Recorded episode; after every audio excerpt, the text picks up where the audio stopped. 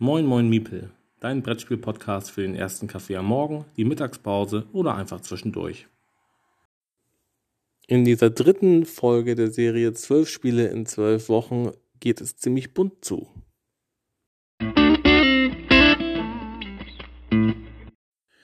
Moin. Der aufmerksame Zuhörer wird schon bemerkt haben, dass ich etwas in Verzug geraten bin mit diesem Podcast. Es ist Urlaubszeit und äh, das wird wohl alles erklären.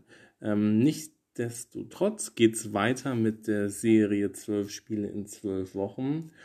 Und ähm, wir sind mittlerweile im Jahr 2016 angelangt. Und da ist ein kleines nettes Stichkartenspiel erschienen, was auch ähm, mein neuer Favorit geworden ist, was die äh, Stichkartenspiele angeht und in diesem Sinne auch für mich persönlich äh, Wizard abgelöst hat. Und zwar geht es um Red 7.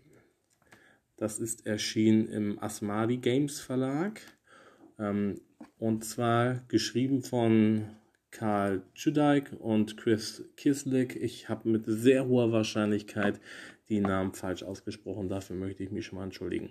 Also, Red 7 ist, ähm, wie gesagt, ein Stichkartenspiel ähm, und es dreht sich, wie der Name schon andeuten lässt, um Farben.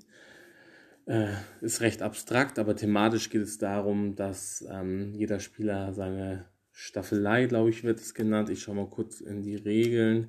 Ähm, vor, eine, genau, die Palette heißt es, dass die Palette vor sich ausliegen hat. Das sind einfach die Karten, die ich im Laufe des Spiels abgespielt habe.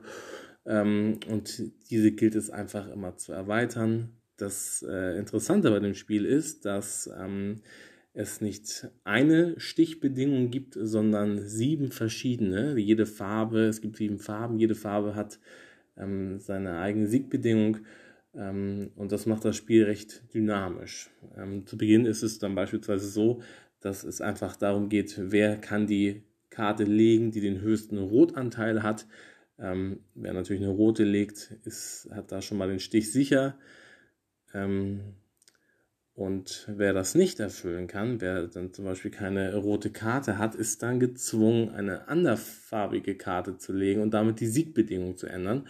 Und dann geht es nicht mehr darum, dass man den höchsten Kartenwert hat, sondern auf einmal geht es darum, ähm, wer die meisten Karten unter dem Wert 4 in seiner Palette liegen hat.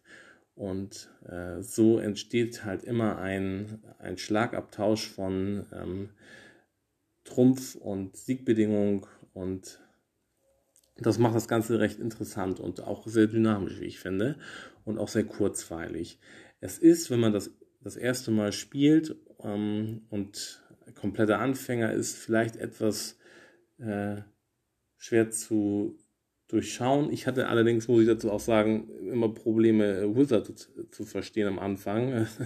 Also vielleicht bin ich doch einfach nur ein schlechtes Beispiel. Ähm, aber wie gesagt, was Red 7 so interessant macht und deswegen auch aus diesem äh, Jahrgang 2016 mein Lieblingsspiel aus meiner Sammlung äh, ist, ist einfach die Tatsache, dass ähm, man sich nie sicher sein kann, äh, ob man gewinnt oder verliert und äh, dementsprechend gibt es auch kaum eine Starthand, die wirklich jetzt ähm, überdurchschnittlich gut ist. Also wenn ich jetzt mal Ursat vergleiche, also wenn ich da drei oder vier Zauberer auf meiner Starthand habe, dann ist das schon eine sehr starke Hand. Bei Red 7 ähm, geht es nicht nur darum, sondern äh, ich bin auch immer natürlich davon abhängig, was mein Gegner jetzt legt und wozu der genötigt wird im Spielverlauf.